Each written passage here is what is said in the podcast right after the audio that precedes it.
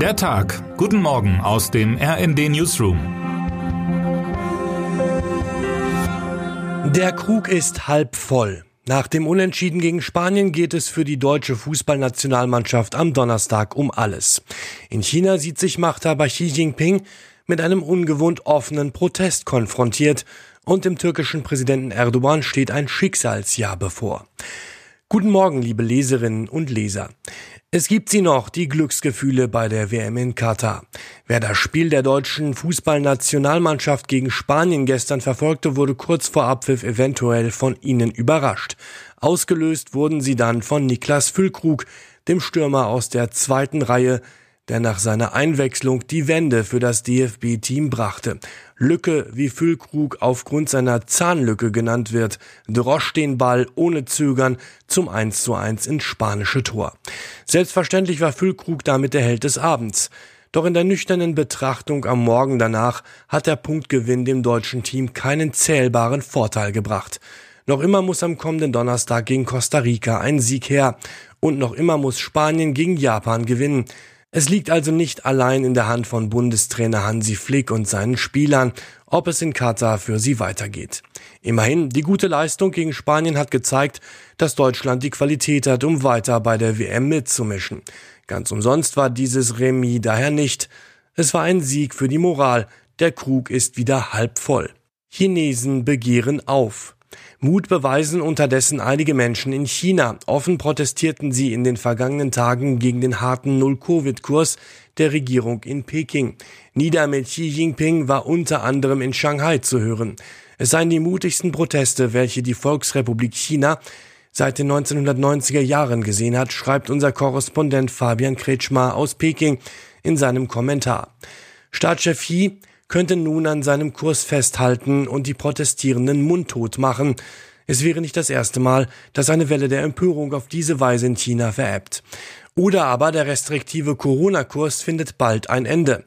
Letzteres hält Kretschmer anhand der aktuellen Situation für wahrscheinlicher. Dass die aktuellen Proteste an der Macht von Xi Jinping rütteln, glaubt er hingegen nicht. Ein neues Kapitel für Erdogan? Etwas mehr Gedanken um seinen Machterhalt macht sich derzeit der türkische Präsident Recep Tayyip Erdogan. Er ist ein Mann mit vielen Gesichtern, schreibt unser Korrespondent Gerd Höhler. In einem Moment tritt er als spontaner Lebensretter und gütiger Landesvater auf, im anderen als gnadenloser Rächer oder grimmiger Kriegstreiber. Es ist keine Frage, für Erdogan wird 2023 zum Schicksalsjahr.